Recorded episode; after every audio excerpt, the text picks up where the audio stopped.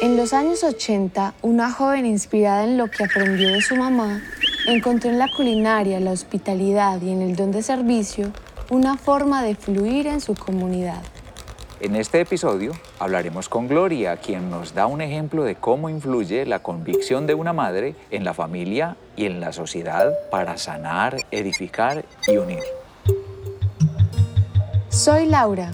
Soy Luis Carlos. Y te estaremos acompañando en esta serie llamada El, canto, de, la, memoria. Somos amantes de los relatos que nos despiertan emociones, que nos conectan con nuestros miedos o con lo que anhelamos. Esta vez queremos narrarte parte de lo que eres, algo que forma parte de ti, de tu familia, de tu territorio y de tu esencia. Los talentos que son tu herencia los conocimientos y las artes de los adultos de tu tierra. Aprende de sus oficios, talentos, trabajos y artes. Escucha sus frustraciones, logros y mayores satisfacciones. En cada episodio encuentras un nuevo invitado cuya historia se intensifica con la inclusión del paisaje sonoro del entorno del personaje. La experimentación electroacústica y una canción inédita construida por nosotros a partir de su relato. Tenemos las historias, los personajes, la música Recibe este canto de la memoria para reconocer la identidad de la comunidad a la que perteneces. Su nombre completo es Gloria Amparo Ortega. Tiene 59 años y nació en la parte urbana del pueblo.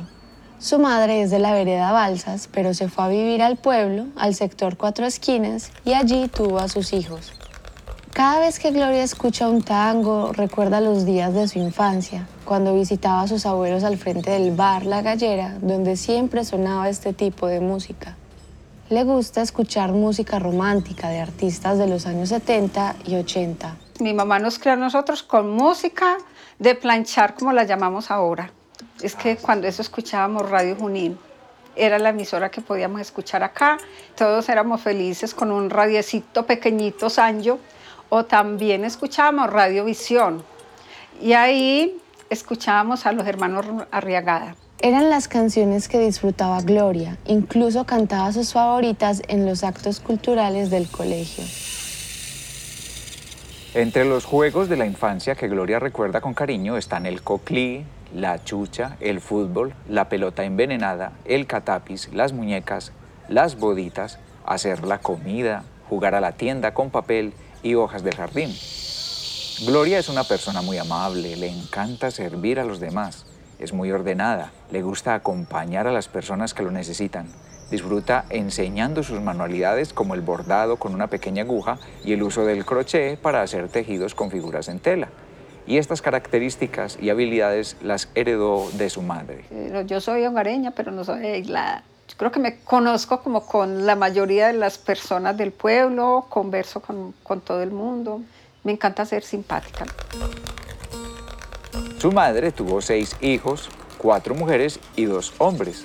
Gloria nació en el cuarto lugar y ha vivido de acuerdo a esas convicciones que aprendió de su madre han vivido inspirados por esa paz interior que viene de servirse entre familia, fomentar esto en sus hijos y compartirlo con los vecinos del pueblo. Uh, qué gratos recuerdos de ella y ella era una persona humilde y una persona con una sencillez y una caridad tremenda que ahora hace poquito conversaba con una amiga de ella.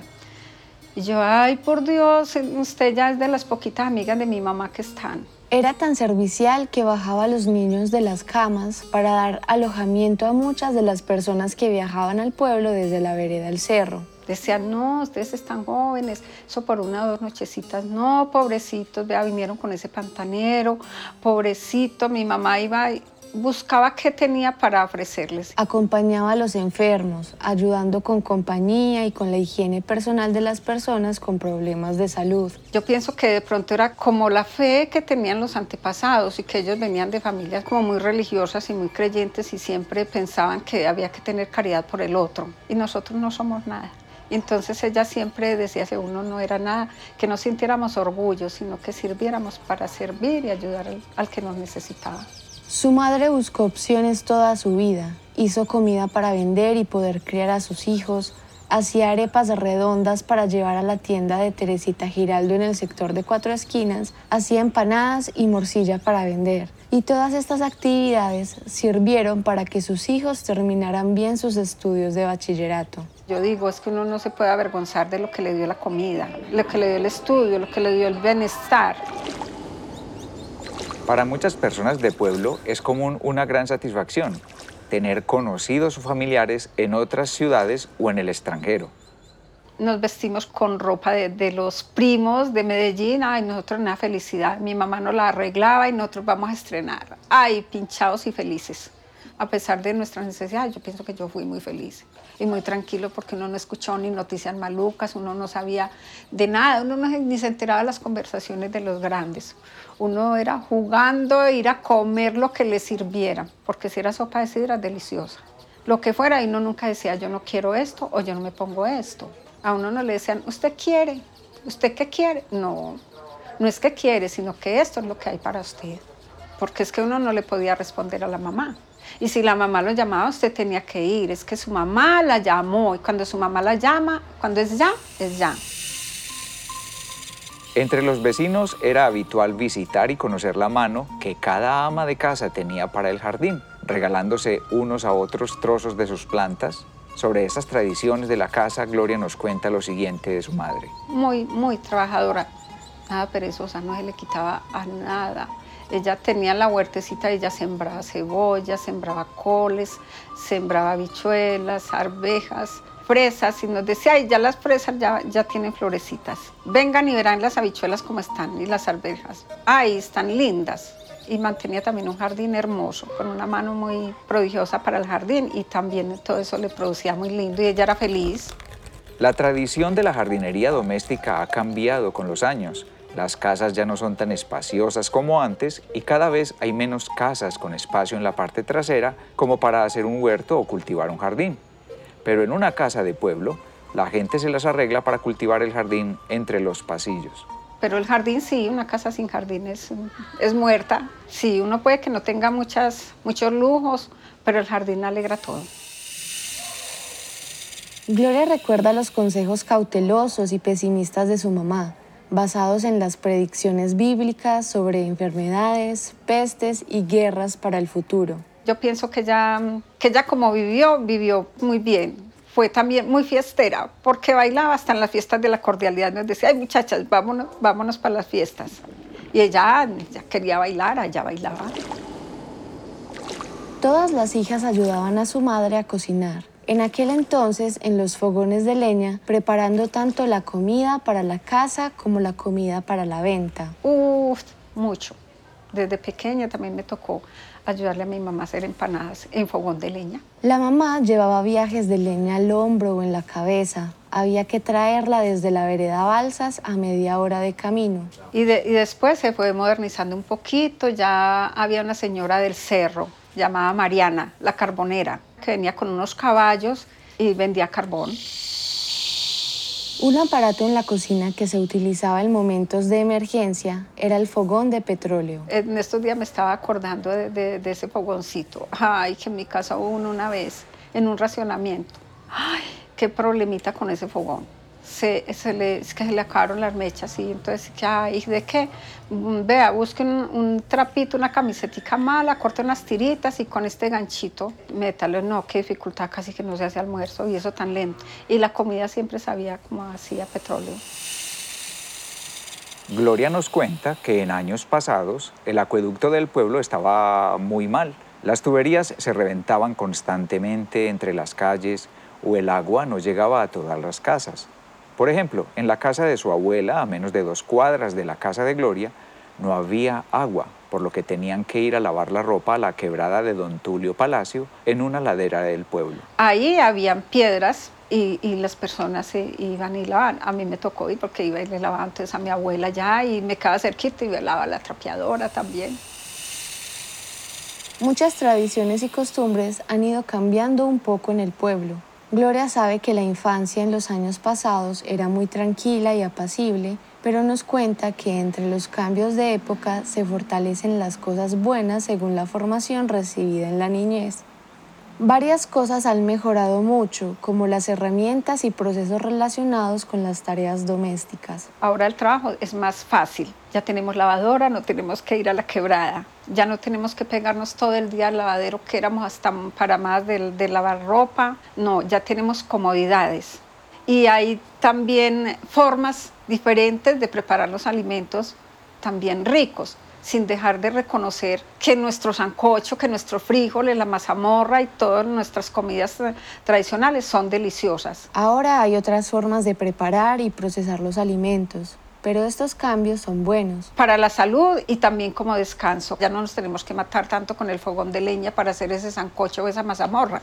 Gloria y su hermana Bernarda han continuado la habilidad de su madre para la cocina y las ventas. Hago morcilla, los chorizos, tamales, fiambres, en fin, muchas cositas. Y en este momentico, pues también albergo personas acá en la casa, también les preparo los alimentos. Sabe que siempre hay algo que aprender. Ve la gastronomía como una de sus herramientas para servir y subsistir. Hicimos un recorrido descriptivo por cada uno de estos productos gastronómicos. ¿Qué es morcilla? Es la tripa del cerdo que se lava, que se organiza bien, se deja bien limpia y luego se prepara con un guiso que lleva arroz, cebolla, un poco de comino, ajo y cilantro. Ah, y, y la empella del cerdo. La empella es la grasa del cerdo, los cebos picados en trozos pequeños que se usan para agregarse al relleno que se introduce en las tripas. Y atención, porque acá va otro ingrediente muy importante. Pero que no solamente sea arroz, también es con la sangre del cerdo. Y luego ya se procede a embutirla, pero no es una máquina, es una embutidora manual con un embudo. Eh, entonces se va introduciendo ese arroz ahí lentamente en ese embudo, se va manejando la, tripa como, como vulgarmente pues la llamamos y ya hasta que toma una medida, mm, eso tiene una medida especial, porque si usted la llena mucho, entonces el arroz crece dentro, entonces se, le, daña. Y el arroz también tiene su procedimiento de preparación, no puede ser como el arroz que te vas a comer al almuerzo. Tiene que ser un poco más duro para que coja la consistencia dentro de, de ese empaque y cuando la partas no se desmorone, sino que quede bien. Gloria nos cuenta que cuando encuentra una morcilla en la calle, puede distinguir fácilmente si está bien preparada, tanto en higiene como en el proceso. Ah, en, el sabor y el olor. Eh, la morcilla se identifica pues que, que si no está bien lavadita, pues ella tiene su, olor desagradable, ¿sí? Y en el sabor, pues que sepa rico, Primero se pone a hervir el agua y luego se añaden las tripas rellenas a esta olla. En otros tiempos se hervía hasta una hora y media, pero últimamente ya no se puede hervir tanto tiempo. Las tripas son más débiles en la actualidad y se revientan, así que ahora se usa menos tiempo de cocción. Pienso que los procedimientos, los nuevos procedimientos, porque antes era el cerdo matado en el matadero normal y común de los municipios, ya es llevado a otra parte más, más diferente, con más técnica y eso es con más exigencias, entonces pienso que es otro proceso de eso, entonces ya, ya no es lo mismo. En la actualidad, la planta de sacrificio está lejos, a veces en San José del Nus, en la carretera de Puerto Berrío, y otras veces en Atillo, un corregimiento de Barbosa. Hablemos a continuación de otro producto culinario tradicional, el chorizo. Es algo parecido a la morcilla porque también es elaborado con tripa de cerdo. Antiguamente la tripa se llenaba de aire con un embudo, se ataba y se ponía al sol para que por la tarde estuviera seca y crujiente. Esto ayudaba, pero es una práctica para climas muy fríos. La temperatura de Gómez Plata ha cambiado.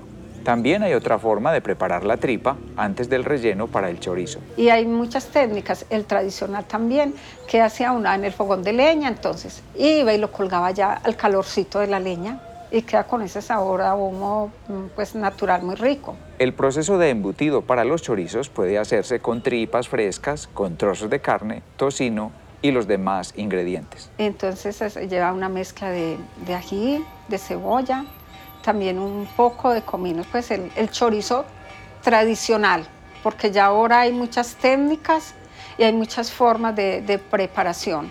El tradicional se, hace así como, como le acabo de contar.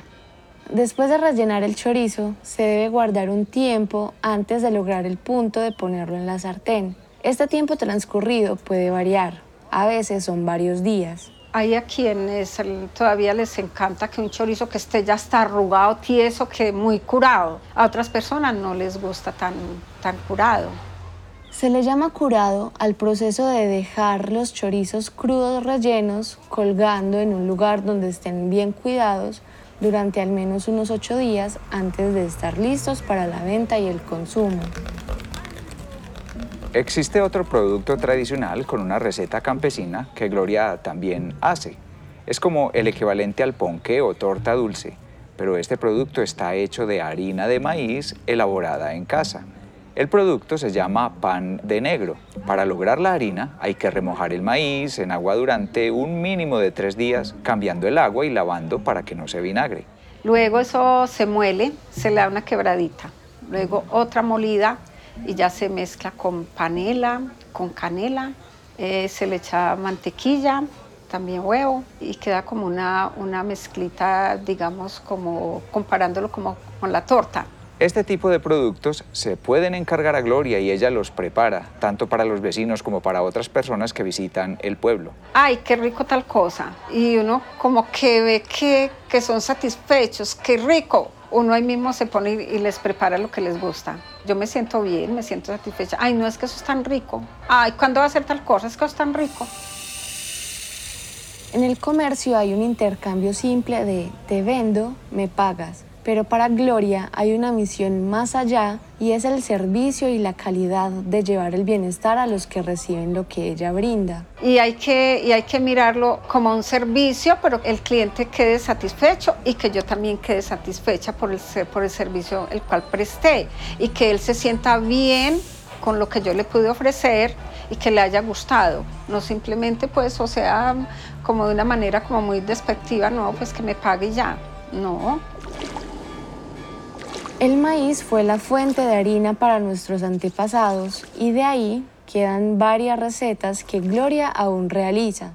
Y, de ahí también se, los primeros buñuelos, cuando acá no había un mm, buñuelo de las harinas pues refinadas de colmaíz, ¿qué hacían? Igual, remojaban el, el, maíz, las señoras para la natilla, pues que eso era lo mejor y se preparaba con demasiada alegría en las casas, porque todos ayudaban, los hombres molían y revolvían la natilla y ayudaban. Entonces también se ponía a remojar el maíz y, y se mm, molía, después volvía y se molía. Otro producto que Gloria ha elaborado con la harina de maíz hecha en casa es el pan de queso. Se usa una cantidad de esta harina y se mezcla con una cantidad más grande de queso. Se agrega mantequilla y almidón de yuca.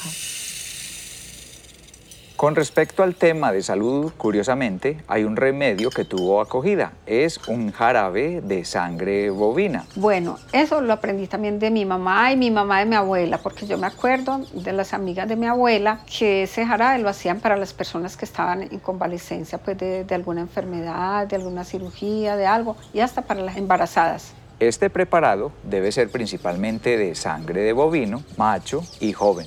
Lo emplean como suplemento alimenticio para casos de anemia, debilidad y otras dolencias. Se recoge la sangre, llega a la casa un poco coagulada, con agua se pone a hervir, hay un proceso especial con un cernidor para tamizar y purificar la bebida, se pone a hervir y se saca la cachaza del hervor y luego se le agregan esencias y otros ingredientes como el vino seco. Todo esto se deja reposar y se hacen los ajustes finales para envasarlo en botellas de vidrio.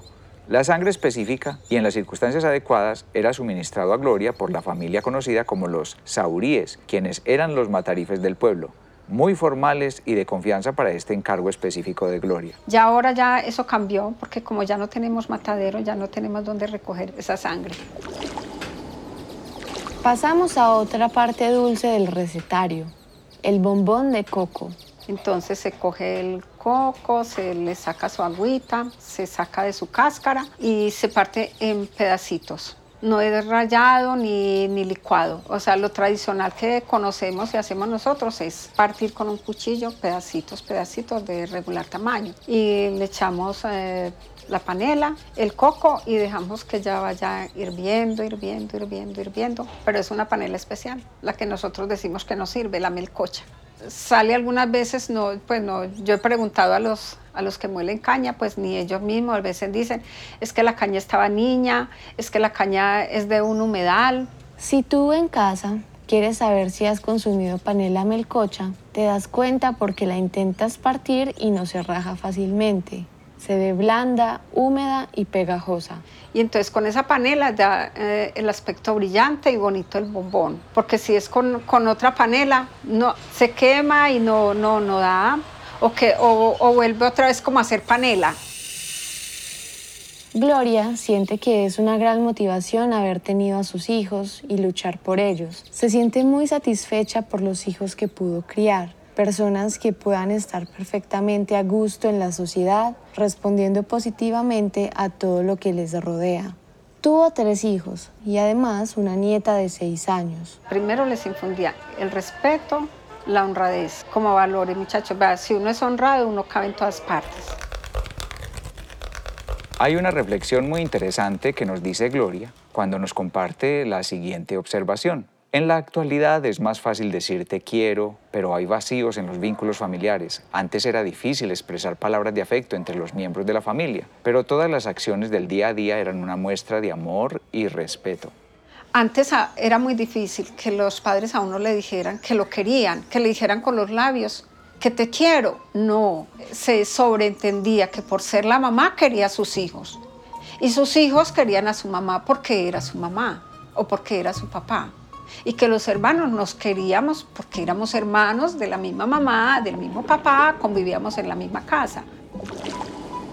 Cuando la vida no pinta de color de rosa, Gloria nos dice lo siguiente. también tenemos que, que aprendernos a formar y a, a mirar qué podemos hacer y salir de ahí, porque siempre van a haber dificultades, pero tenemos que aprender es a salir de las dificultades. En sus días libres aprovecha para ir a pasear y visitar personas conocidas en la vereda de Balsas. Estos lugares de campo tienen mucho significado para ella porque de ahí vinieron su madre y su abuela. Eso me identifica y me conecta con el pasado de mi mamá, de mi abuela, porque todos eran vecinos y eso por allá era como una familia, todo el, todo el mundo. Hoy teniendo en cuenta lo vivido y dando forma a mis sentidos, mis dedos moldean el camino hacia el lugar que nos une a los dos, nos une a los dos. Sacarle el jugo a cada que tan solo una porción pueda alcanzar la dulzura de la compañía que me escucha que me escucha para entregarte están mis manos llenas con todos los que anhelo y te doy en cada segundo. Para entregarte pasado al fuego ahora hay sabor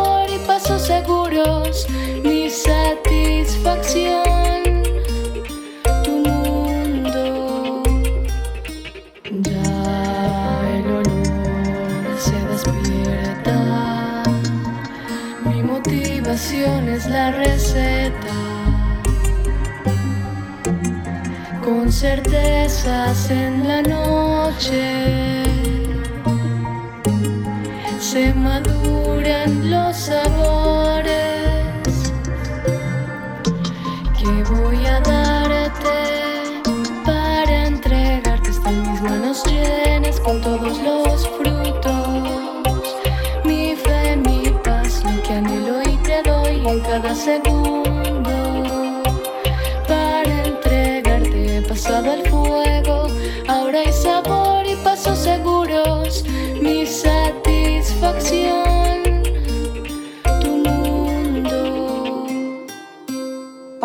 los textos, ver las fotografías e información adicional de este proyecto, visita el sitio web aulamusical.com slash el canto de la memoria. Esto es El Canto de la Memoria, un proyecto sobre el patrimonio inmaterial de Gómez Plata realizado por Laura Moreno Montoya y Luis Carlos Moreno Cardona para Aula Musical. La cultura es de todos. Ministerio de Cultura.